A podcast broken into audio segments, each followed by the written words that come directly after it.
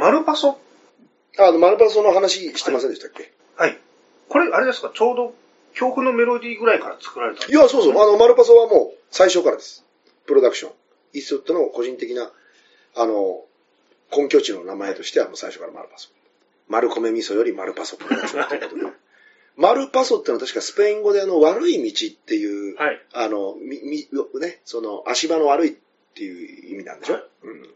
これは、ですからさっき、えーっと言った、あの、恐怖のメロディーっていうね、はいイーストウッドがその監督第一作から、その個人のまあ制作母体というか、プロダクションの名前にね、関した、うんえーネーミングで。はい。うん自分自身の、だからその役者人生っていうのを反映させてっていうことなんでしょうね。う。うんん、その、長いことね、マカロニウエスタンで、というか、まあ、ローハイドで知名度はあったじゃないかっていうのあるけど、その、いわゆるその本流で、こう、あのハリウッドのそのメインロードみたいなところでバッと売れた人じゃないから、最初のそのキャリア的には。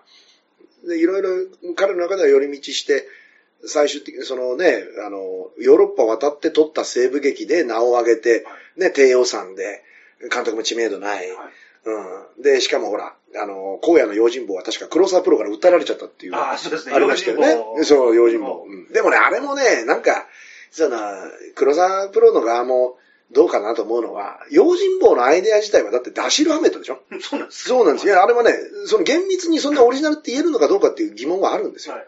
つまり、あの、流れ物がね、はい。ある町にやってくるんだけど、その町には対立する二つの勢力があって、で、その対立するね、勢力 A と勢力 B を角突き合わせて、結局、どちらも共倒れにさせて、町に平和を取り戻すっていう設定でしょ？あれは、あの、ダシル・ハメットってあの、ハードボイルドの、はい。あの、先駆者って言われるね、作家がいて、彼の血の収穫っていうあの原小説があって、で、それの基本設定まんまなんですよ。で、もっと言うとね、ダシル・ハメットは、あの、血の収穫って訳されてるけど、はい彼はね、あの、いやや、社会主義者っていうか共産主義にシンパシー抱いてるところがあって、原作はね、ザ・レッド・ハーベストって赤い収穫なんですよね。だからレッドには、その共産主義の赤、赤っていう意味も、はい。実は入ってるんだと。それを翻訳する、日本で翻訳するときにその赤が差し障りがあるっていうか、それを、まあ、あえて血の収穫って変えたっていう、その翻訳史上のね、経緯があるんですけど、物語の基本設定はそこなんですよ。だから、それをその江戸時代のあの宿場町に置き換えたのが用心棒の脚本だから、菊島隆三の。あの脚本は素晴らしいと思うけど、はあんまりね、イーストウッドの荒野の用心棒をそんなね、パクリだ、丸パクリだって言って訴えるっていうのは、俺はなんか野暮な気がしますけどね。うん。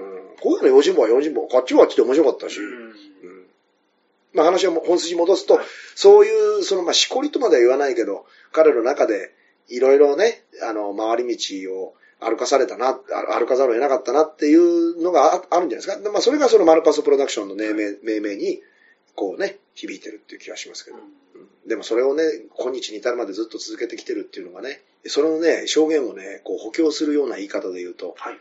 ミリオンダラーベイビーの時に、女性のボクサー演じた、あの、ヒラリー・スワンクっていう女優が、彼女がね、確か、その、ミリオンダラーベイビーの撮影中、撮影当時だったかな、もうその時も証言してるんですけど、はい。クリントはね、あの、まあ、その、ヒラリー・スワンクなんですけどね、はい。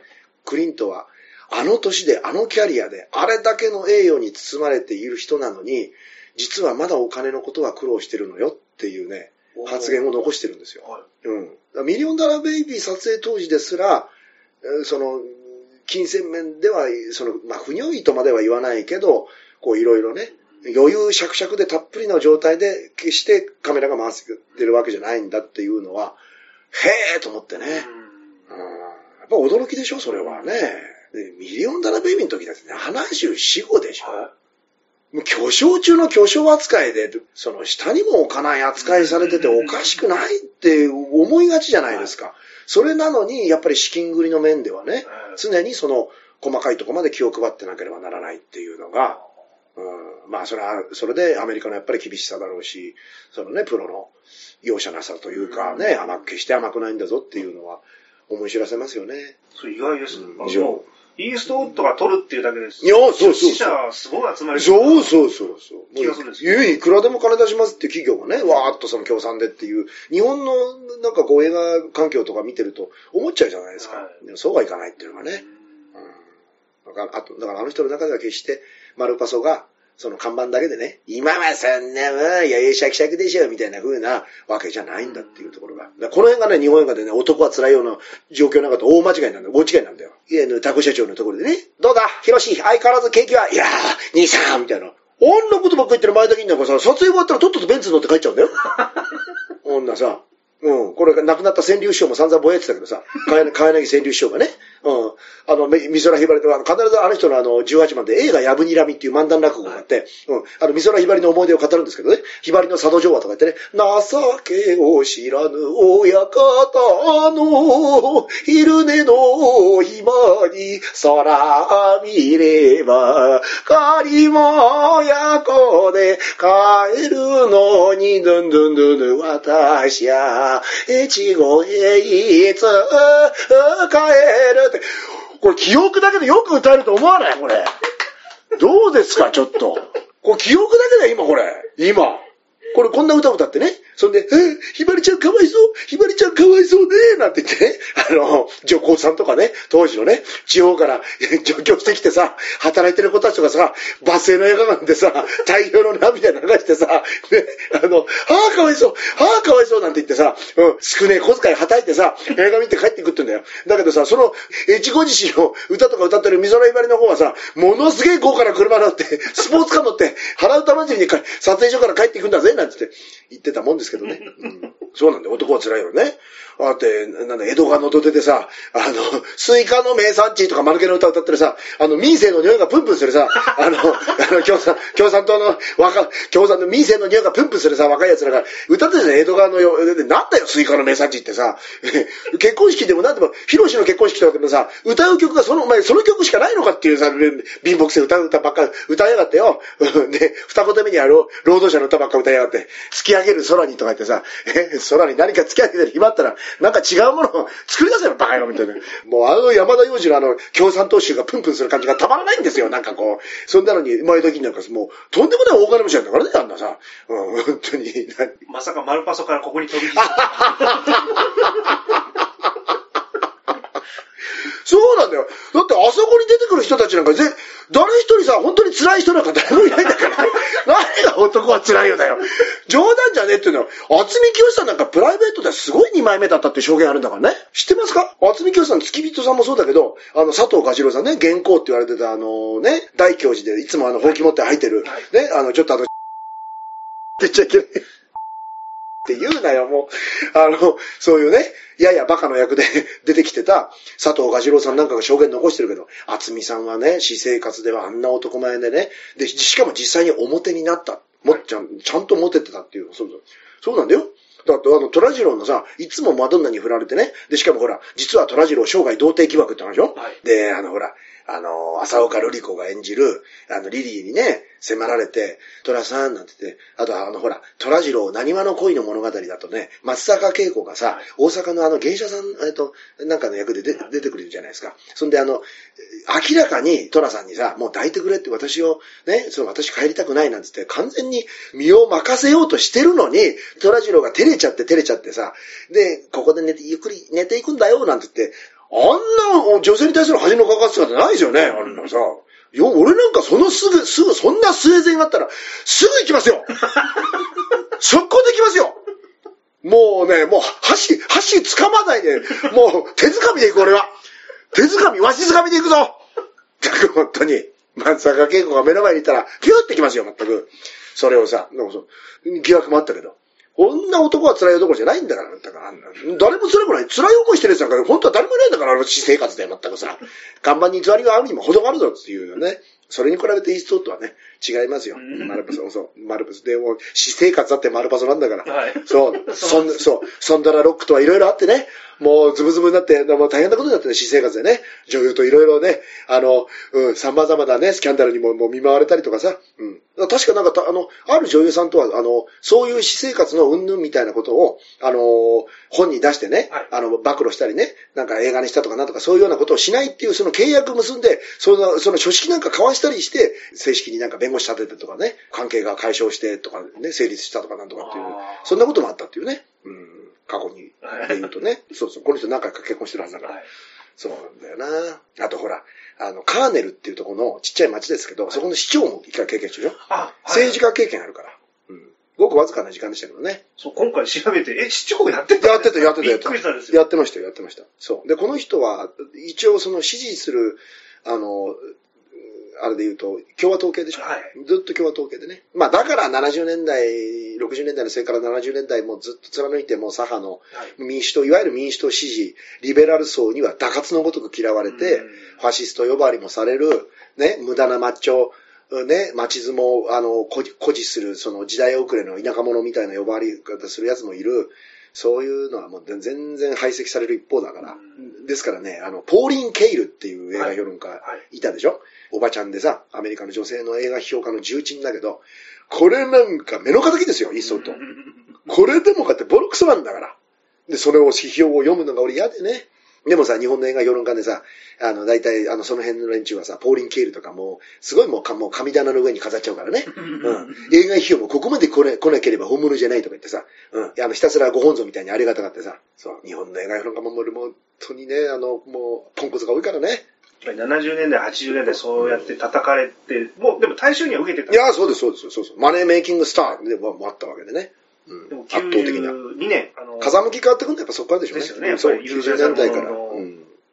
あれのオスカー取ってからの、もう、それにああとほら、日本の評論家でも、あの、蓮見茂彦さんとか、はい。ああいう人たちは、もう断然、その、イデオロギー関係なし、なくて、いいものはいい、悪いものは悪いもので、その、あある種ね、はいその、う右だ左だ、リベラルだなんだとかってことじゃなくて、映画エリート主義みたいなところを、ね、こう導入して、イーストウッドがいかにものすごいかっていうことをね、あの、言葉尽くして弁護したっていうのも、やっぱ、あるんじゃないですか。うん。まあ、結果残して、ちゃんとしたものを生み出したっていう。そうですね誰からも文句言わせない。いや、そうそうそう。それがね、だからね、その辺はね、あの、お男としての、男としてとかに、まあ言うと、なんかあれか、今、いろいろ。でもね、い一ね、個人としてね、その、まあ映画の中で繰り返し描かれてるテーマなんですけど、はいい、わゆる過去に犯した大きな過ちだとか、取り返しがつかない失敗だとか、はい。その、プロレスのね、レスラーが昔使った表現を借りてくるなら、いわゆる忘れ物を取りに行くっていうのが、いっそと多いでしょ、はい。その若年の頃に、こういうその、思い出しても心にこう深くうずいてる傷のようなね、失敗をしてしまった、別れたくなかった女と別れてしまった、犯してはならない罪を犯してしまった。でもそれからずっと引きずってて。だけど、それを20年、30年、40年、時には50年かけても、その落とし前をね、うんある場所だったり、ある人に会いに行ったり、ね、ある、その行為を通して、名をね、その、取り返しに、はいうん、その失地を回復しに行くっていうね、人生のレコンキスタみたいな、うん失地回復みたいなことを、その、やり遂げようとする。だからその失敗に終わったとしてもやり遂げようとする人間の物語っていうのに、その、イーストウッドは絶対にこう、固執するじゃないですか。うんそれもね、俺の中ではやっぱりこうたまらない部ところなんですよ。そう、まあ、あだから、あえてこういうのはテーマとかなんとか言いたくないんですけどね。うん、その、常に影を落としてる。そういうところがあるっていうのが、やっぱりね、たまらない魅力ですよね。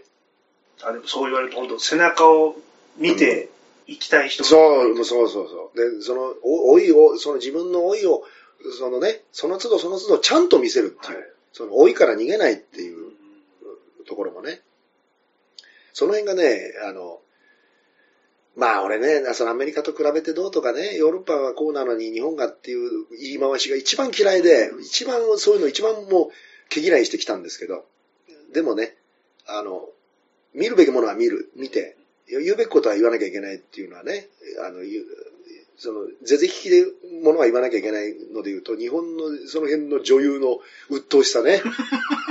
うん、あの、卑怯未練さ。岸恵子とかさ、最悪ですよ。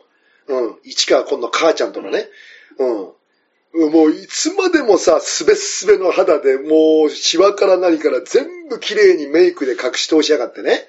うん、手のさ、なんかもさ、水仕事で荒れてないんだから。何にも荒れてないんだから、真っ白な手して出てきやがってさ、どこが母ちゃんなんだよ。こんな手した母ちゃんいないよ。子供何人も育ててさ、飯の支度に追われてさ、赤ん坊を背中に背負ってね、うん。で、旦那の面倒を見て、家の周りから何からさ、掃除から何から全部一手に引き受けて、でもう、で、しかも昔の話で、ね、そんな、その、建国の最新のコスメのヒアルロン酸の配合のなんとかのなんていうのは、これもう探したって、もうないような時代が背景になってるはずなのにさ、どこまでスベスベな話で、どこまで白い話してんだよってさ、うんほんで、ほんで、水仕事で何も入れてて、停止やがって、ずっとし。ほらくせ、か、ひらがなで、母ちゃん、どこが母ちゃんだ、バカ野郎。そんな母ちゃん、日本中探したって、そん地球上探したって、そんな母ちゃん存在しないよ、バカだね、本当に。若さを誇示することだけが、市場目的になってるわけですよ。え？リアリティ持ってさ、なんか物語に奉仕するとかさ、映画という表現に、その対してね、説得力を持たせて、ああ、そう、日本の母ちゃんって昔はみんなこんな母ちゃんだったとか、そういうね、納得のさせ方とかさ、そういう別にさ、泣かせるとかね、感動させるとか、そんなこと言ってるんじゃないんですよ。日本の母ちゃんってのはこんな母ちゃんだったっていうことだけは最低限守らなきゃよ。条約違反じゃねえか、バカ野郎。本当にふざけやがって。ラムサール条約違反ですよ、お前なんか。どうとか抜かしこいてる暇あったらな、母ちゃんに出た時ちゃんとな、てめえの手と面のシワをちゃんと見せろ、バカ野郎。それと組めえ、もうそういうのがね、もうなんかね、その日本のだってトップの女優って、11、その大物女優みんなそうでしょ？吉永小百合とかさ。つくづくね、その、で、それをね、その、寄ってたかって守るでしょ？そんなに神聖不可侵なのかよ。誰からも叩かれずにさ、誰からも批判されずにさ、北の桜森とかもう今思い出してもね、もう、いや、命の停車場とか、お前、停車させてくれよ、本当に。70も半ばか。え？もうそろそろさ、あ死者誤入すれば80になろうってんのにさ、い、あの、未だに、ってますみたいな面しやがってさ、うん、なんだかね、うんと、なんかこう、ずーっと最後まで接待そうやって受け続けてあなたたち、くたばるんですかって感じがしてね。うん。そういうところがね、あの、ゴーストバスターズ、アフターライフって映画見たときに、この間ね、はい。まあ、順調にくたびれ果てた、もうきっちりその、ね、その歳月をしっかりその肉体にね、もうまんべんなく、容赦なく刻み込みましたよって顔したビル・マーレーとダン・エイクロイドがね、出てきて、とどめにまで出てきましたからね。でもさ、もうジグゾーパズルみたいなシワをね、顔に刻んでんだ。うん、その、なんか、あのあと一歩でね、あの、その、なんだろう、関東ローム層どころじゃないっていうのは、その、もうきめ細かいシワがわーっとっていう、それをさ、何にも隠さずに出てきてニコーっと笑ってね、うん。あれをね、こう、まあ、あんまりさらけ出すっていう表現もあんま好きになれないけど、堂々とね、スクリーンにこう見せて、あの、歳月をね、その重みを、やっぱり感じさせるって、あれはかっこいいですよ。うん。いいなと思いましたけどね。日本の女優にそういうのねえな。2010年代ぐらいのイーストウッドの作品選び、自分が出る場合ですけど、ええやっぱりその、ふ老けた自分に合うように合うようにこう、せうん選択がすごいうまいじゃないですか。いや、それはですよ。だって2009年のグラントリノ、グラントリノでまだ7、まだっていうか、もうね、今イーストウッド92か ?92、な92歳のイーストウッドからすれば、ね、む前を振り返ったら、えって、ね、まだって言葉が思わず出てきちゃうんだけど、2009年のグラントリノですらもう79ですからね。あの時もう79なんだから。僕の中でもう、あ、これでこの一作で引退なんだろうな。いやそうそうそうそうもうそういや、もう全くそうですよ。絶対そうですよ。うん。俺なんか個人的に勝手に博多しちゃったからね。もう、もう、グラントリノ見たらもう心の中で博多でて、あ、たまれんあたりがいいかなとかね。うん、そうそう。あ、やっぱりは八王子までね、あの、もっと足伸ばした方がいいかなとか、高高尾の方に行こうかとか、いろんなこと考えちゃって、そうそうそう。あの、山梨あたりが、あの、土地が安いらしいとか、もうあの、そうそう、いろんな、あの、そういや、本当それはもう、須藤石材に電話しちゃったりとか、いろんなこと考えて、足もぼちぼちって柳家小西師匠が言ってたのとか、いろいろ思い出しちゃって。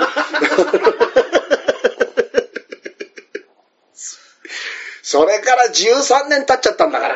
ああね、もう、早いもんで、もう、すごいですよ。13年だもんね。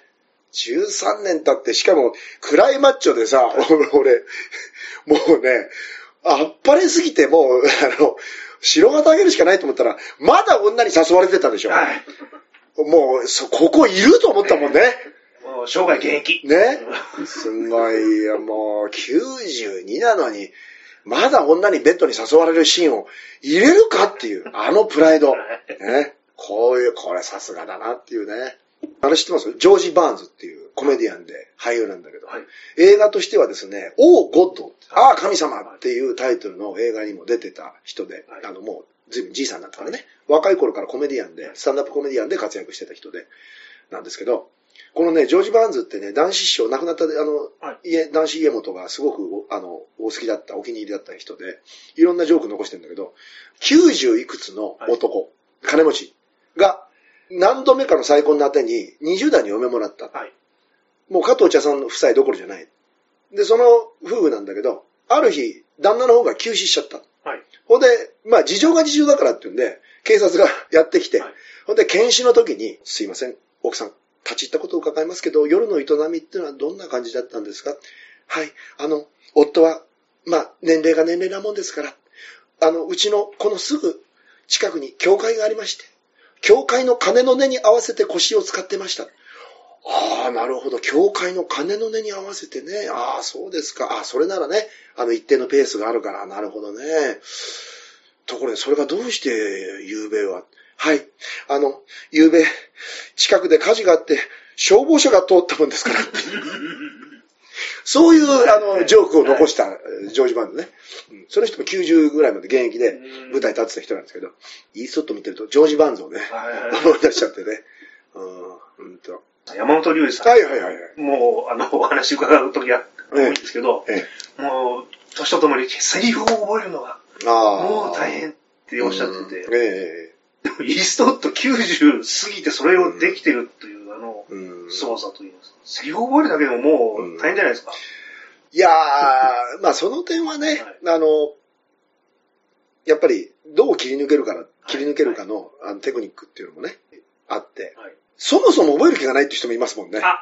あ、うん、三木のり平さんとかね。はいうん、あれはひどい話でね、三木のり平さんなんか、飯茶碗のね、茶碗の中に書いてた。セリ セリフを貼ってたって。で、その、例えば相手の女優さんと、まあ夫婦の役で、はいね、その食事しながらっていう時に、わざとその、飯茶碗に浅く持っといて、その飯を食べながら、その、チラチラチラチラ見て喋ってると。で、おまけにアドリブのセリフも思いつきでぶち込むもんだから、とうとう相手の女優さんが怒っちゃって、その、本番なんだけど、その、のりへさんがや、さーっと食べ終わった飯じゃんをパッと奪奪い取って、おかわりをたっぷり、ポンと持って、はいっつって渡して、だから、さん、慌ててその飯を口に入れながら、もももも言いながら、次のセリフ喋ってたっていうね。ああいうの話とか大好きだけどね。あと、明治さんの舞台とかで、のりえさんがあの、泥棒の役で出てきたんだけど、スイカ泥棒で盗んできたスイカにセリフを全部書いてたっていう。そのだからスイカをぐるぐる回しながらセリフ喋ってたって言って、さすがにそれいい加減にしろって怒られたっていうね。ああいう話は好きですけどね。ただね、あまりにも覚えてこないと、周りが怒り出しちゃって、怒り出しちゃったり、スタッフさんが協力してくれなくなるから、締めなきゃいけないところは締めてたってんですよ。長台詞を。で、それをやると、一回でもちゃんと、お、すげえって思わせとかないと、はいあの、示しが、あの、効かないっていうかね、つかないらしいんですよね。それ言ったらだってあれでしょいわゆる五社協定とか前世の頃のはい各社のそのスタッフさんなんてみんなすごいんでしょあの、意地悪の仕方がね。つまりあんまり舐めたことをしくさると、お前分かってんだろうなって言ってね。例えば照明さんが、わざとじゃないのっていう思うぐらい重い機材を落としてくるとか、はい女優さんにね、ここ、こういう風にライトを当ててほしいって時に当ててこないとかね。そういうのはまあ昔のね、うん話で聞きますもんね。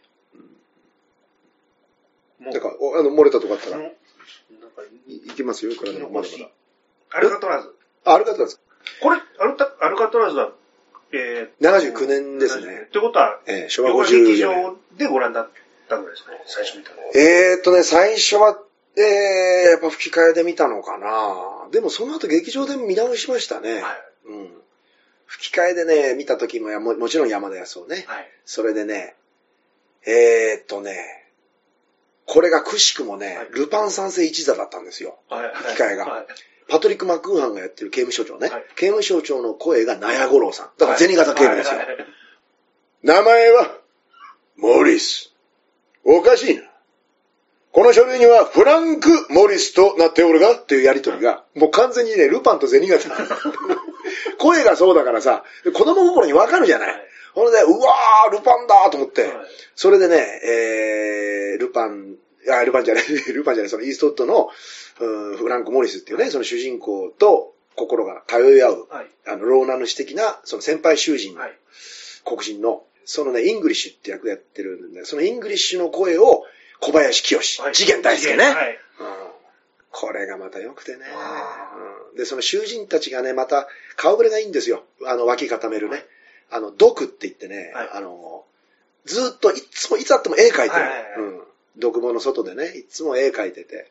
それそれが刑務所長の顔を描いた途端に絵筆を取り上げられてね、講義の、そのね、発狂しちゃうんだけど、それも良かったし、それとあの、チャーリー・バッツっていう、えーイーストウッドの隣の棒に入れられちゃうね、はいえーちょっととぼけた顔したさ、うん、あれユダヤ系なんじゃないかなって思えるようなね、あの人相的にね。で、これが、あの、まあ、見てない人にはね、あの、種割っちゃう言い方になっちゃうけど、最後、ああいう結末じゃないですか。彼も良かったし、それとあの、兄弟ね、はい。一緒に脱獄することになる。うん、あの兄弟も良かったしね。それからあの、イーストウッドに迫ってくるウルフ。ねうんあのウルフも怖いんだよな、不気味でさ。ただ今だとややれないでしょうね。今の、いや今の LGBT 云々のさ、うん、だとね。いやー、息苦しい時代になりましたよ。で、アルカトラズの、あのーそのね、だから吹き替えのやりとりですよね。小林清志のイングリッシュとね。最初ね、図書室に配属されるんですよ。イーストウッドがさ。あのね、子供心に、あ、こういう挑発のやりとり、うん、あ、お大人の、こう、挑発のし合いっていうの、これはね、グラントリノに至るまでそうなんだけど、はい。これね、結局長い付き合いで、イーストウッドからね、こう、ああ、こういうふうにありたいし、会えたら、あこういうふうにあれたら、ね、こう、人間の関係がああれたらいいだろうし、でも、慣れ、できてねえな、とか、未だに学べねえ、学べようとして学ぶ、学びきれてねえな、っていうのは、その散々、えっていう知らない人が見たら、文字面で見たらドキッとするぐらいの毒づき、毒づいてるんだけど、根っこのところで固くちゃんと信頼、そのね、あの分かってるっていうか、絶対にちゃんとその信頼し合えてるっていうような、その毒づき方するでしょ、はい。それはね、結局、その、ポリコレ的なものとは、なのね、その、底なさいポリコレの議論をね、こう、飛び越えたところで、てめえこのポーリッシュがとか、ポーランド野郎がとかね、ケチなユダ公がよとかって言ってるのに、ニヤッと笑いながら、その、パブでね、一緒にこの、ぬるいビールをね、嬉しそうな顔して飲んでるんだろうな、こいつらっていうような、あの感じね。あれがね、やっぱりね、この、痺れるわけですよ。その、アルカトラズの時もそうで、黒人のイングリッシュと白人のモリスなんだけど、最初、第一声が、字は読めるか、坊やっていうね。英語ならな、坊やって返す。その時に、その、え英語の原題ならボーイっていう、その、すごいこう、やや小馬鹿にした調子で言うんだけど、吹き替えでもしめちゃくちゃいいんですよね。小林清の字が読めるかっていう、その、あの言いが、ああ、なるほど、これは声優の技だなっていうね。でそこで、そこからこう、だんだん、その、歩み寄り方のそのスピードね。はい。その、こういうセリフ言った時にこう切り返すと、あ、こいつできるな、あ、こいつは分かってんな、こいつはできるなっていう、その、あの言葉の探り合いの、その、さじ加減のね、選び方っていうか、その、たまらんもんがありますよ。うんで、その黒人のね、囚人たちが固まってるところにわざとこのモリスが近づいていくでしょ、はいそんで、チンピラみたいなやつが、おい、どこ行こうとしてるんだよって言ったら、一番上に座ってるイングリッシュがね、おい、やめとけって言ってね。そんで、近づいていったら、この並び順には意味があるのかって言ったら、上に行けば行くほど、えれえ。猿山の、お山の大将みたいなもんだっていうふうにこうね、言う。あんたが一番えれってことか。ああ、そうだ。まあ、そんなとこだっていう。あそこね。うん。そんでそこから去ろうとする。イーストウッドがやや呆れた顔して去ろうとするのを呼び止めるでしょイングリッシュが。せっかくここまで来たのにおめえが帰るのは二つしか理由がねえ。黒人が嫌いか、ここにビビったか。二つに一つだ。どっちだ坊やって詰め寄るんだよね。セリフだけでさ。その時に、一旦立ち止まったモリスがファッと振り返って、ね、その時にイングリッシュにパッと近づきざま、そこでまた止まるんだ、確か動きが。そんで顔をさ、口元にほんの一ハケですよ。ブラシで言ったら、ほんの一ハケ程度のね、うっすらした微笑みをね、口元にちょっとだけ浮かべて、黒人が嫌いだからっって言うんだよね。その時に、にーっと口も、笑うイングリッシュの笑顔。ほね。それなのようんそれが色気なのよ。ね、わかるかな？へいへいへいへいへい。わかるかな？わかんねえだろうな。俺、俺が昔、有益だった頃。いや、ほら今年だからさ、諸国や千歳師匠追悼の意味を込めてね。はい。俺千歳師匠ともね、一はい回だけご一緒したんですよ。え昔ね。はいえー人類滅亡ライブっていうね。誰も、いい加減にしろよっていうタイトルのライブがね、17年ぐらい前にありましてね。うん、これもね、いい催しだったんだ。あの、元日本テレビの大塚さんっていうね、はいミスターマリックさんを世に送り出したという、うーその、もう数え上げればね、えー代表作キリがない人ですよ。女王の教室の演出されてたり、それから、えーお若い頃は、あのえー爆裂都市。はい。あの映画の制作に携わったりされてる、すごいもう、あの、キャリアのある方なんですけどね。この人の演出、あの、企画、主催で、あの、うぐいす座りだったかな、そこのね、東京キネマクラブって会場もいいとこでね、はい。やったんですよ。若手がね、えーあの、俺らみたいな、もう本当あの、のぶし連中15、6組集めて、もうね、えーおそこにゲスト枠で諸角や千歳師匠がおいでになってて、俺らがちょ、ワンシーンぐらいちらっと映ってる程度なんですけど、その深夜ドラマを大塚さんが演出されてて、主演がマヒタスポーツでね、はい。でそこに、やっぱり、あの、その俳優としてお出になってたっていうご縁があったんで、諸角や千歳師匠が来られてて、例のね、あの、アフロスタ、あの、ヘアのスタイルで、往年の、おやりになってましたよ。ヘイヘイヘイっていう、俺が昔夕暮れ、あの、夕焼けだった頃、弟は小焼けでっていう、その師匠が袖でご覧になってて、はい。俺らの舞台をはい。で、その時に俺が達夫とやってた漫才が、軍国メイド喫茶っていうネタだったんですよ。はい。少尉軍人が経営するメイド喫茶。はい。で、そこに、あの、達夫がやってきて、普通はお帰りなさいませ、あの、お客様なのに、俺は恥ずかしながら、ただいま帰ってまいりました。って逆だよっていうのとか、ちょっとさ、あの、音楽聴きたいから優先かけてくれる、あ、お客様、当店に優先はございません。あるのは最前線のみでございますとか、そういうボあのボケ入れてて、最後は、もういいよって、こんな店もううんざりだよ、俺は帰るわって、いや、お客様に帰られたら、私、腹切って、お詫び申し訳ねえ、ねはなりませんって言って最後切腹して、へえかーって言って切腹して終わるっていう、これで死んで、あの世で本当のメイド喫茶ができます、いい加減にしろっていう、そういう下げなんだけど、それをずっと見てた、俺が軍服着てやってたんで、それをずっとご覧になってた千歳師匠が袖で、あの、俺の芸人仲間の三平三平ちゃんに向かって、あの方はおいくつなんですかって言って。ね、千歳師匠にあの方はって言わせちゃったっていう、そういう思い出もありますけどね。話を戻しますけど、そんなね、アルカトラズ。でね、アルカトラズの6人っていう、確かね、あれも、あのーほら、脱獄しの実話でしょ？はい。うん。ノンフィクションがね、原作っていうか元に、まあ話、脚本のヒントになってるんだけど、それはね、俺親父に勧められてね、読みましたよ、確か。ううんん。随分映画と違ってるなと思いましたけどね。で、後年あれでしょ？なマイケル・ベイがザ・ロック撮った時にね、はいあれがアルカトラズと舞台にしてるから。うん、名前が大体いいよね、アルカトラズっていう名前がさ、こう口に、あの、こう舌で転がしたい、何度も転がしたい名前でアルカトラズ。そう、アルカトラズ。そう、もう完全に五感的には俺の中では極門島と、まあもう完全にもう、あの、何度も言いたい、何度も言いたくなるっていうね。極門島、ペヨーン、瀬戸内海の沖合にある島が、北の守りが、不気味になまって、極門と、まあいいや。どんどん話が飛びしちゃうんでね。ちょっと、あの、今、何ですか？原作本という話で、ふと思い出したんですけど、えあの、堀島さん、活字中毒とおっしゃってますけど、えイーストウッド絡みで、あの関連書籍といいますか、えはいはいはい。原作本だったり、イーストウッドに携わる本だったりとかで、もしおすすめがあれば、いやー、あのね、はい。うんもちろん、あの、いろいろ目通してますけど、はい。例えば中条翔平さんっていうね、はい。学習院大学の教授で、確か学習院の教授かな、はい。映画評論家の方いますけどね、フランス文学者で。この人がね、クリント・イーストウッドの丸々一冊評論を書かれてるけど、はい俺ね、やっぱりね、中条翔平さんって人は、その評論家として素晴らしい人だと思うけど、やっぱり点が甘いですね。うんうん。目撃ですら高く評価してるから、うんびっくりしちゃって。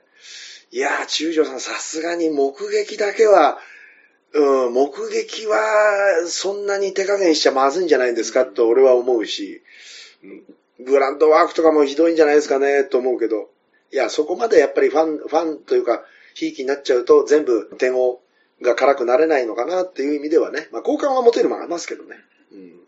イーストウッドのについて書かれたものならこれっていうのはね、あんまり正直ね。うん。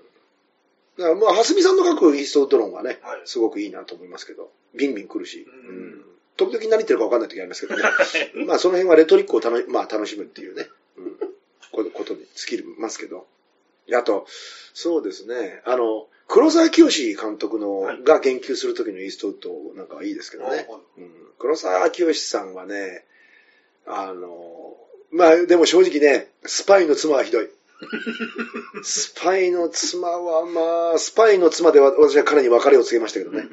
うん。あとね、あれもひどかった。ダゲレオタイプの女だっけあれもひどかったな、フランスで撮ったやつ。それとあの、なんだっけ、あの、結構あるじゃねえかよ、結構家にあるじゃねえか。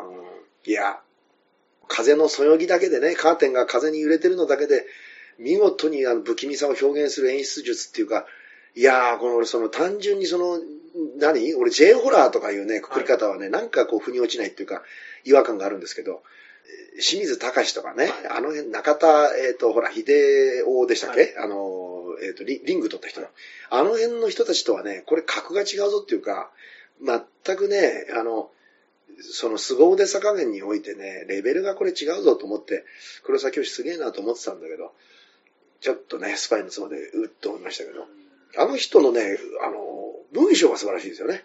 映像のカリスマとか、えーっと、なんだっけ、映画は恐ろしいとか、あの辺に、こう、収録になってる、その、いろんな個別の監督のね、黒沢清の、あの、トビー・フーパーロンとかね、うん、最高ですよね。あの、ジョン・カーペンターの話とかね。で、イーストウッドもあの人大好きだし。そういうのはね、おすすめですけどね。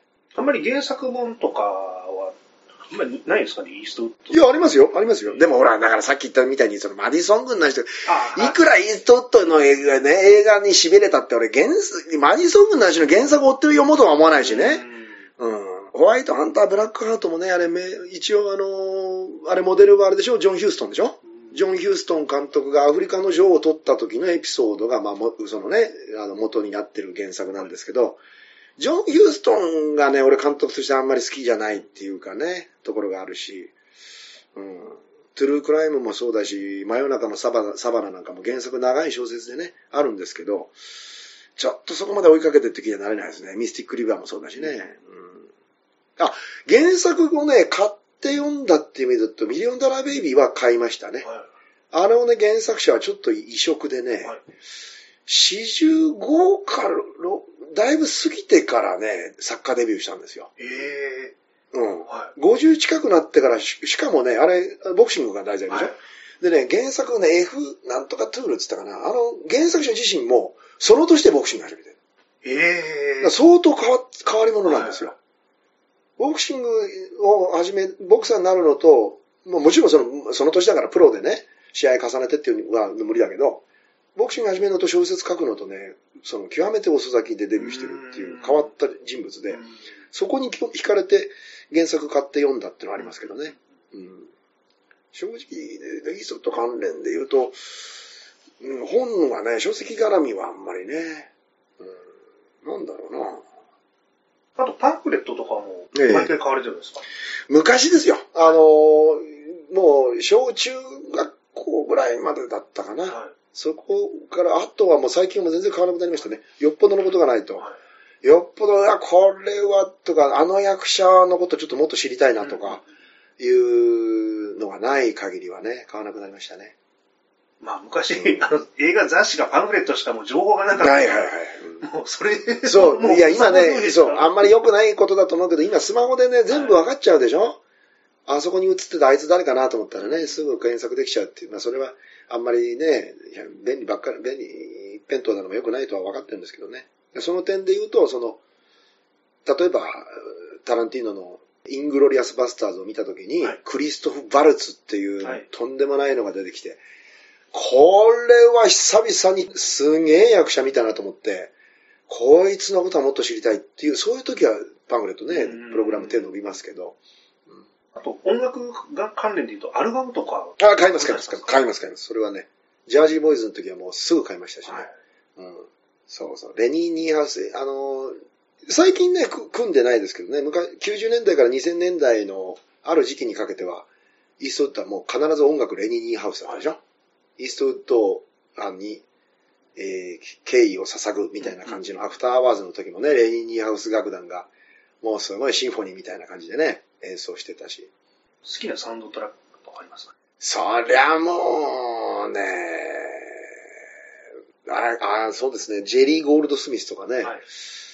うーん、あ誰だろうな、やっぱり、うん、モリコーネですよね、はい。エンニオ・モリコーネは絶対外せないし、うん、はあの、ハンス・ジマーも好きですよ。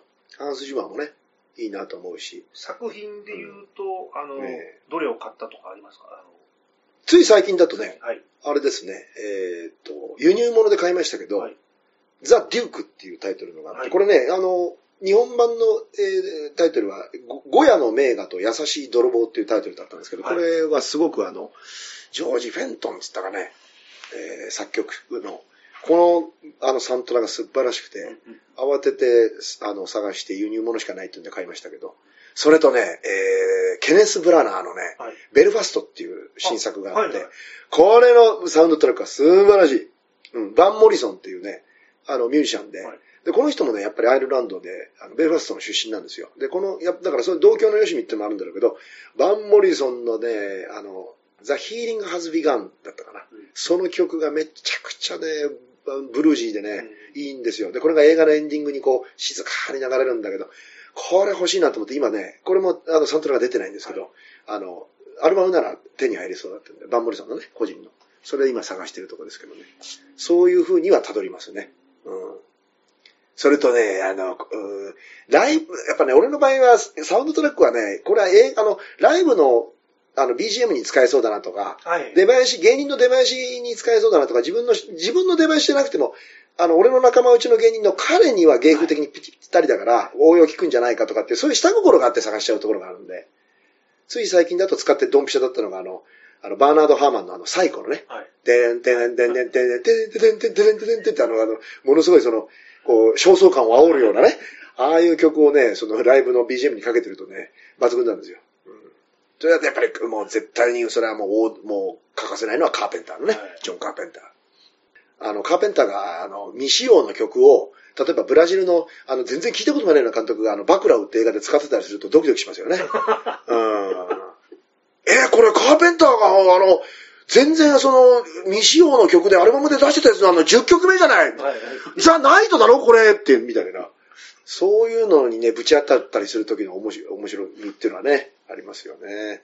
だって今欲しいなと思うのは、あの、ほら、よく、あの、80年代の香港映画で、はいジャッキー・チェンとかユンピョウとか、あの、サモハン・キッポとか出てた頃に、はい。主演の俳優がそのまま主題歌も歌うでしょ。あ、ありますね。あ、なんで、フェンド、ファインディ、ファインド、フォーとかね。フーデバインダ、ナイナイ、フェインディ、トゥンドバイエ、フォーとか。あの辺がさ、全部入ったアルバムとか欲しいよね。あの、なんかとぼけた感じのさ、なあの、ぼんやりしたか、あのね、あの辺いいんだよな。ミスター・ブーアヒルの警備保障とかね。あの辺のくだらなさなかったもんな。あの辺のなんかとぼけた感じ。今だから呉服生、大福生みたいなあのバカバカしたの香港映画とかないでしょ。ないですね。全然ないでしょ。みんななんかかっこよくなっちゃってさ。で、ね、みんな洗練されておしゃれになってさ、ね、男も女もさ、綺麗どころしか出てこないしさ、アクションはみんな韓国映画みたいになってるしさ、うん、もっとなんか力ホイみたいな一目でバカってわかる、その、コンマ2秒で、あ、バカってわかるさ、もう顔の役者顔を見たいよね。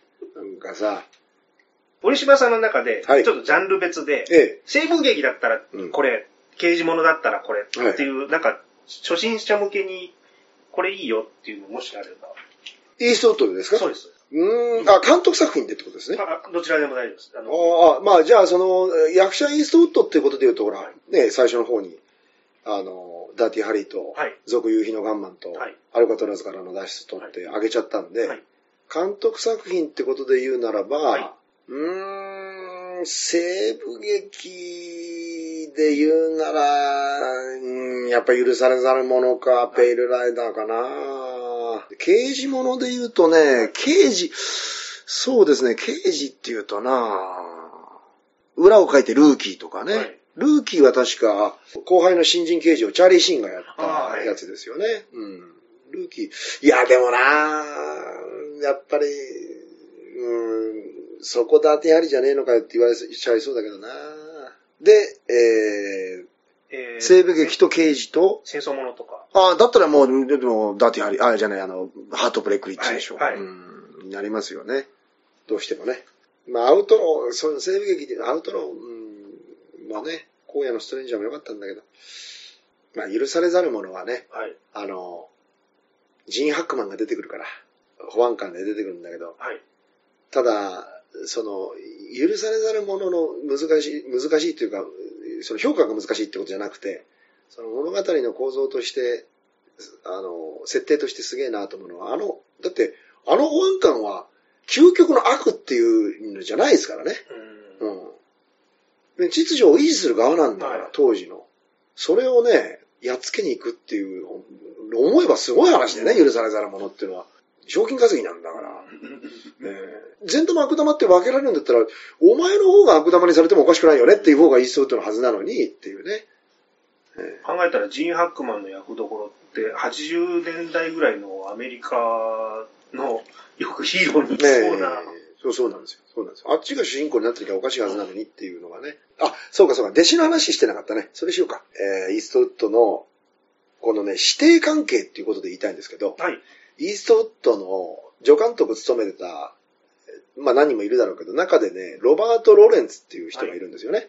で、この人が撮ったのが人生の特等席。これがデビュー作なんですけど、これにね、あの、イーストウッドが、まあ、腕貸してやってるというか、はい主演でね。でこれがまたたまらなくてね、あの、プロ野球のスカウトの役なんですよ。はいこれが、その、娘がいるんだけど、折り合いが。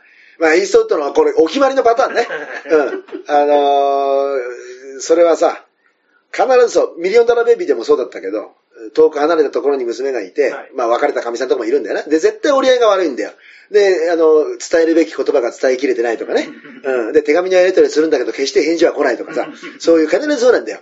うん。で、人生の特等席もそうで、バリバリ仕事してるキャリアウーマンの娘がいるんだけど、その娘とは意思疎通がいまいちうまくいってない。はい。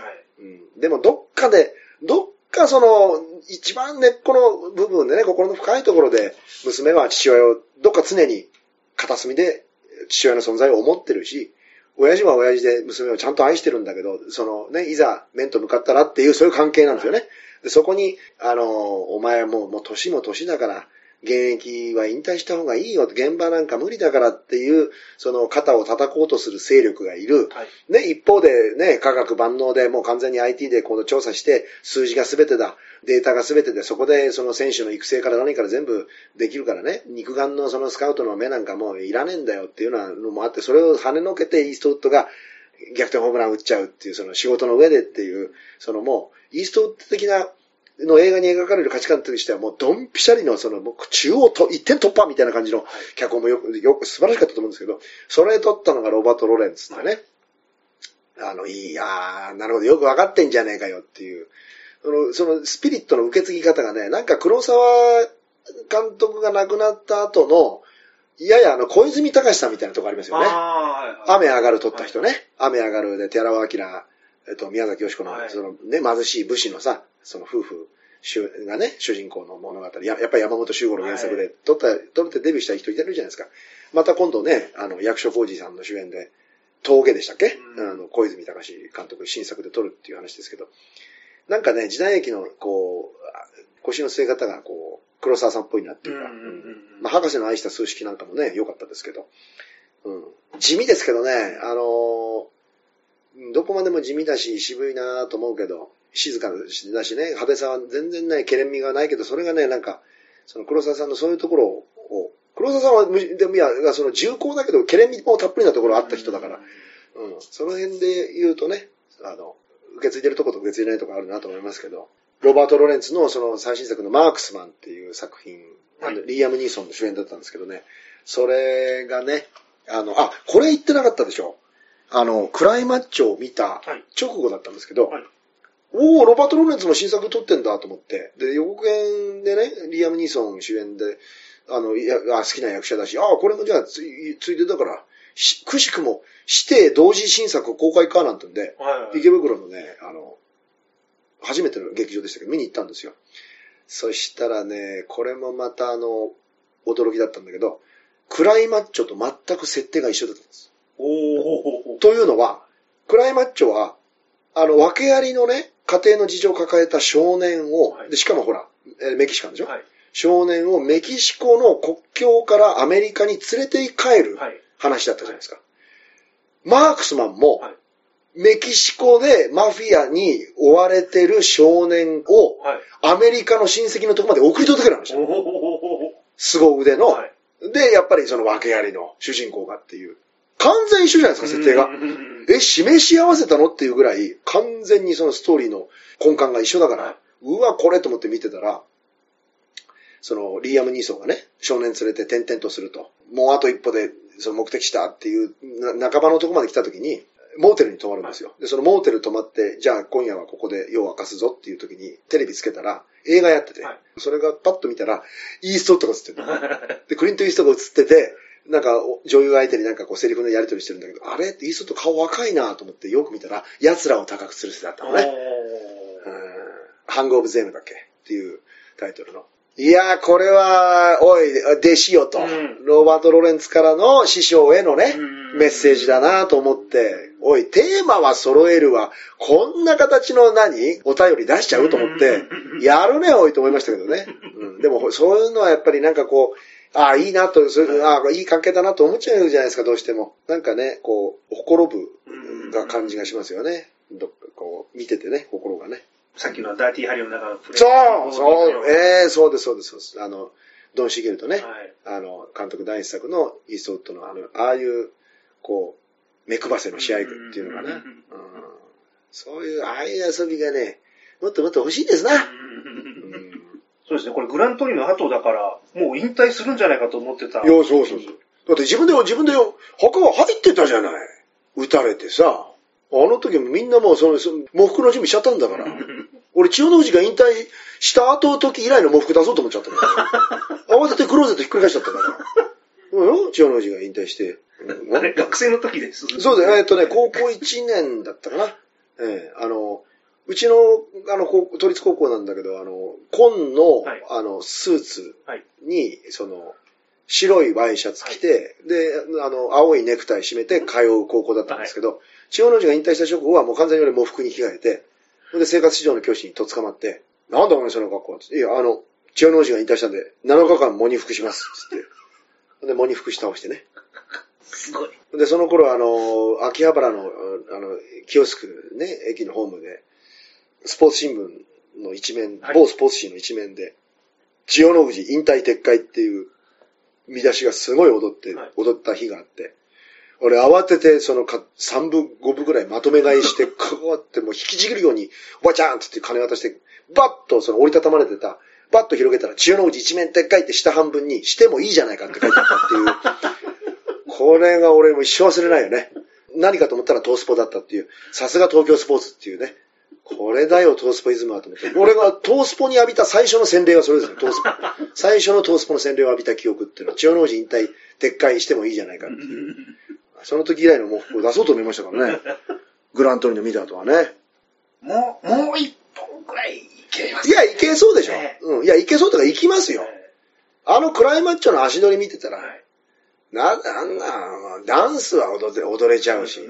うん。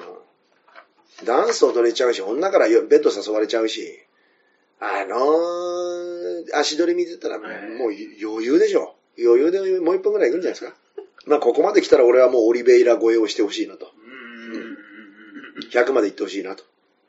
100歳で、まだね、天下のハット被って、うん。うん、荒野に立っててほしいなと思いますよ。だって今日本で人生100年時代とか言ってんでしょ、はい。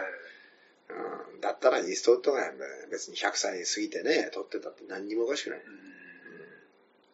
あ、そう、あの、あんあんまりその、音楽グラムの知識私あんまりないんですけど、バード。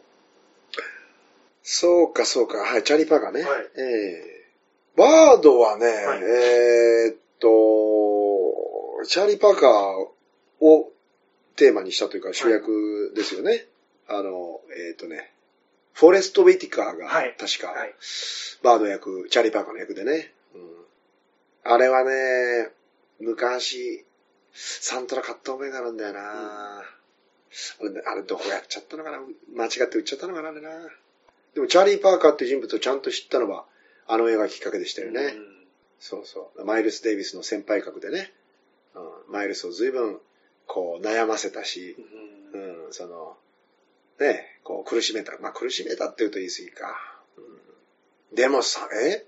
えらい若くして死んでるでしょ？うんまあ、あの、俺、一時、本当好きだった物書きで、あの、ね、評論家の平岡正明さんっていう人がいて、この人がチャーリー・パーカーの芸術って素晴らしい本書いてますけど、文章のにおける、自分が文章を書く上での、もうライバル、終生ライバルはチャーリー・パーカーだと思ってるっていう、その、はいいやね、惚れ込み方をした。なんか、第二次世界大戦の、その、図式をね、フルト・ベングラーが演奏する、あの、指揮する、その、ナチスのね、交響楽団の、ゲルマンの音楽と、チャーリー・パーカーが、こうね、えー自分のそのバンドを率いてやる、そのジャズと、をね、第二次世界大戦の図式にこうな、当てはめて論じる文章が素晴らしくて、こう、あの、良かったんですけどね。それも全部きっかけはやっぱバードですね、映画のね。これ見やすいですか？僕まだこれ見てないんですああ、いや、面白いですよ。うん、あの、いいですよ、すごくいい。あの、イーストウッドは出てこないけど。うんうん俺ね、イーストウッドは、そういう意味ではね、ジャズ好きな人だから、あの、マイルス・デイビスみたいな人はどう思ってんのかなとかね、はい気になるんですよね。あんまり言及というか、その、うーん、まあ映画の中で、そうだな、ピアノブルースでもあんまりなかったから、あんまりこう好きじゃないのかなって。うん俺はマイルス・デイビス大好きですからね。うん。個人的には気になりますね。あの、さっきの恐怖のメロディー自体、あの、初めて、あ、まだあの、ストーカーっていう言葉が。定着する前に。はるか前にこういう題材えをやってたのも驚いたんですけど、うんうんあの、その一個前の白い肌の異常な夜ってああ、はいはいはい、あれはこ、えあれはね、あれは不気味な映画でしたね。あの、イーストウッドってそのマッチョなイメージの時もあったんですけど、うん。それ以前のこの女性の怖い映画うん。2連発っていうのはちょっと、ええええ。あれもドン・シーゲルでしょ？あええ。白い肌の異常な夜はドン・シーゲルですよ。はい。あ、もう徹底的にやられる側になってる不ー思議な映画がありましあれはね、嫌な映画だ。面白いけど嫌な映画だったな。うん。あれリメイクしましたよね、つい。そうですね。ええ。まあね、イーストウッドはね、つくづくその、実は掴みどころがないとこがいっぱいある人で、はい。あの、白い肌の異常な夜とかね、はい。その、ドン・シーゲル監督ですけど、これはだって、その、南北戦争のこの頃かなんかでしょ、舞台が。そんで、ね、あの、両家の子女にかくまわれた兵士が、なんだかんだ言って結局、その家中の女にみんな手つけちゃった挙句、手ひどい復讐されちゃうっていう、うんゾッとするようなね、その復讐のされ方がゾッとするようなさ、もう、もう、もうあのね、手に汗握る面白さなんだけど、あ嫌な後味しか残らないっていう、本当不気味な作品なんだけど、これ実はイーストウッド個人的にはすごい気に入ってるって言うんでしょ？えー。ドン・シーゲルと組んだ作品の中では一番好きだとまで言い切るぐらいの、ダーティー・ハリーより好きだみたいなことを確か言ってるはずなんですよ。うん、そういうところも変だしね。うん、あんまり役者の整理というか俳優のさんのそういう心理っていうのはわからんもんでね。うん、その点で言うと、あの、高倉健さんが、えっ、とね、沢木幸太郎さんとの対談で言ってたことですけどね。で、また高倉健さんがあの、イーストウッドとやっぱりよく比較されがちなとこあるでしょ？はい。日本のイーストウッドみたいな言い方を、例えばアメリカのマスコミなんかで、映画のね、マスコミでする人もいるし、評論家でね、そういう書き方する人もいましたけど、沢木さんにな何質問されたのかな？一番燃えたなっていうか、これはもう、なんだろう、自分の過去の作品振り返った時に、これは力入ったなっていうのは何ですかって、あの、聞かれて、はい。高倉健が、何言うかと思ったら、南極物語の時って いう、その答えてる、はい確かインタビューがあって、はい私はまず倒れちゃったんですけどね。それは、健さん失礼ですけど、撮影環境が過酷だったってことだけなんじゃないのっていううん、そういうことにしてくらいませんかねって言いたくなるような、ファンとしてはそういう気になるでしょ？ね、うん、いや別に牧野正宏が一番だとかね、山下耕作が一番だって言ってくれとは言わないけど、うん、南極物語っていうね、で、これ同じことをどうやらね、これ春日大志さん情報だけど、はい。渡瀬恒彦さんが言ってるらしいんですよ。え渡瀬恒彦が、生前ね、はい。あの、渋谷のシネマベーラだったかなんだか、とにかくねその名画座での開庫上映イベントがあって、で、そこにもう渡瀬ファンがぎっちり詰めかけて、で、春日さんも好きだから、はい。そしたら、その席でね、あの、ファンの一人が、その質疑応答の場面で、渡瀬さんの中では一番、あの、個人的に、あの、ご自分の主演作じゃなくても結構なので、あの、ご出演された作品の中で思い入れが一番強いのは何ですかって聞かれたら、南極物語ですかねって言ったって。これはさ、これはどうよって話なんですよ。やっぱりさ、そのね、中島佐藤の狂った野獣って来るかなとかね、そのね、佐藤淳也のトンコかなとか、おいろいろ思うじゃない。裏を書いてね。例えばあの愛情物語のね、足長おじさんの役でもいいしさ、あるじゃないの。首都消失の主人公だってかっこよかったしさ、渡せって あと、なんだっけ、鉄と鉛だっけ？あの、あれも良かったんですよね。あの、刑事とほら、あの、た探偵の役でさ、で、あの、刑事の、あと、こう、ちょっとこう、歪んだ友情で結ばれちゃう、あの、木内和弘監督かなんかの、鉄と鉛ってさ、えっとね、作品だったと思うんだけど、あれも良かったんだよな、俺。と思いきやですよ。ね、思いきや。まさかの、まさかまさかの南極物語だよ。そうそうそう。俺、その時のね、ファンの心理はね、南極以上に寒かったと思うよ。めちゃくちゃ寒かったと思うよ、それ。え？ー、俺の渡せかと思ったと思うよ。まさかっていう。まあ、俺の中では仁義なき戦い、第二戦争の、はい。あのね、鉄砲玉も良かったけど、こんなの母親も承知のことなのよ。広野くんよ。面倒見たってくれんかのいや、でも先生、いくら事情が事情だからって、中学の先生が教え子をヤクザに就職口の面倒見てもらうんちゅうは、どがいなもんですかの？っていう、あの、塩地明さんと。そうそうそう。あのやりとり、何度見てもね、微笑ましいですけど。で、なんで私、ああ、そうかそう、高倉健の話だ。ええやっぱり比べられる話、今回ちょっとずっと見てて。いや、あの、あ年がやっぱ近いってこともあるんでしょ。はい。はい。イーストウッドが1930年で、はい高倉健が昭和6年、1931年生まれだから、そのね、ほぼ一緒っていう点で、その歩い、ね、歩んだキャリアもそうだし、あの、例えばほら、イーストウッドなら、えーやっぱそのあれでしょ、西部劇、キャリアのスタートも、その、まあ、ローハイドあったけど、西部劇で、マカロニウエスタンで、どっかほら、ややその下に見られてた、ね、そのジョン・フォード、ハワード・ホークス、えーヘンリー・ハサウェイっていうところからすると、やや邪道のね、はい。その、イタリア人が撮った監督、イタリア人の監督が撮った西部劇っていうところで、その世界的に名を成した、成成功を収めたっていう、でね、そこからこう、マネーメイキングスターになった。はい。それがだんだんだんだん芸術的に高い評価を得ていくようになったっていう点が、高倉健さんにスライドすると、やっぱりどうしてもほら、ヤクザ映画、ね、しかもシリーズものっていうと、その、いわゆるキネマ旬報ベスト10的な評価の基準からしたら、1段も2段も下に見られちゃう、あるわけでしょ大衆の支持はあるけど、はい人気は圧倒的かもしれないけど、お客も入ってるかもしれないけど、芸術的なっていうのがうんずっと低く見られてたのが、70年代の半ばをやっと過ぎて、はい。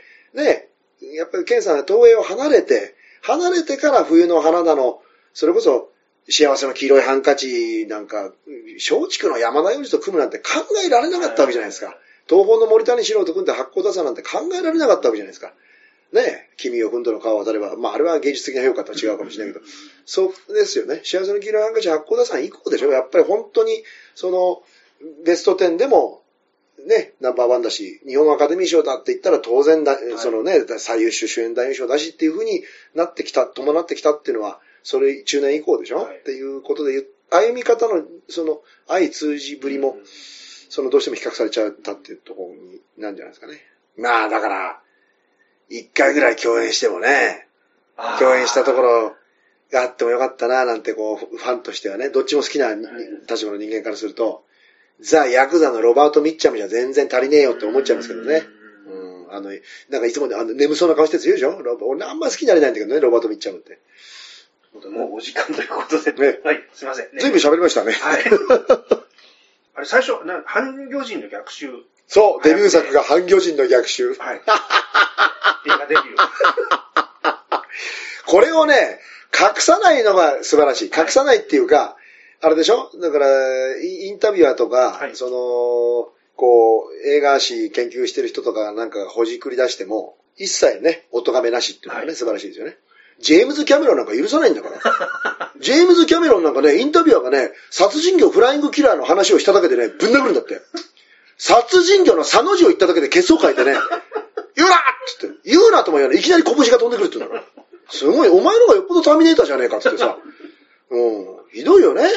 自分のと、過去撮った作品を恥じちゃいけないよ。さ、それで飯食ってきたんだからさ、文句あるかっていうところでいいいいじゃない。うんその辺がね、俺器小せえなと思うんだよ、キャメロンは。うん、いくらそう、いくらタイタニック撮ったってさ、ちゃんちゃらおかしいですよ。ねどんな自分の過去だってさ、封印しちゃいけませんよ。うん、ああ、もうお恥ずかしい限りなんですけどね、なかなるべく思い出したくないんですけどね、はははって言っときゃいいじゃないの。殴ることはないよね、インタビュアーをさ。まあ、その点さすがですよ、イーストウッドは。あれはもう、格が違う。で、あの、俳優だけじゃなくて、その監督、制作、ミええュージシャン。そうですよ。これも、あの、一つだけでも才能を発揮させるって大変じゃないですか。そうですよ本来だったら。うんそれを並行してええ維持してできているっていう、今日まで。その凄さっていうのを。いや、俺はもうね、最後にちょっと終止符みたいに言いますけど、はい。クリント・イーストとは何かはい。というふうなね、ターザン山本さん流の、はい。そのね、あの、こう、全問答みたいな、あの、ね、そもさん、セッパーみたいな言い方で言うなら、はいクリント・イーストウッドとは何かって言ったら、たった一言で言うと、世界映画史上の奇跡ですよ。もうこの一語に尽きる。うん世界映画史上の奇跡。うん。これだけのキャリアの長さで、うん、あの、実現できてきたことが、の、そのね、数え上げてったらもうキリがないので、本当枚挙にいとまないにも程があるだろうと、うん。おっしゃられた通り、何役もこなし、うん、そして、その一つのシンボルとして、その存在そのものがね、シンボルとして、ここまでやっぱりその影響力というか、ね、象徴的になること。うん。そして、年齢ですね、年齢。うん。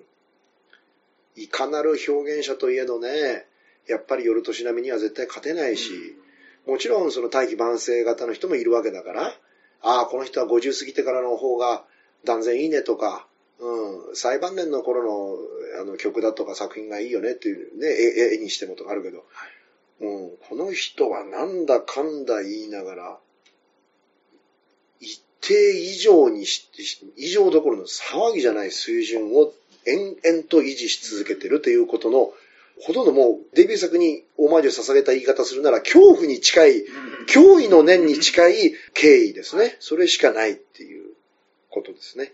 もうオリベイラとか、くどいけど最後にもう一回繰り返しますけど、オリベイラとか新藤兼人は、もう、あの、いや、おじいちゃん、あの、よく撮りましたね、頑張りましたね、っていうことでしかないから。悪いけど、裁判年の作品は。まあ、はっきり言いますよ。見るに耐えないです。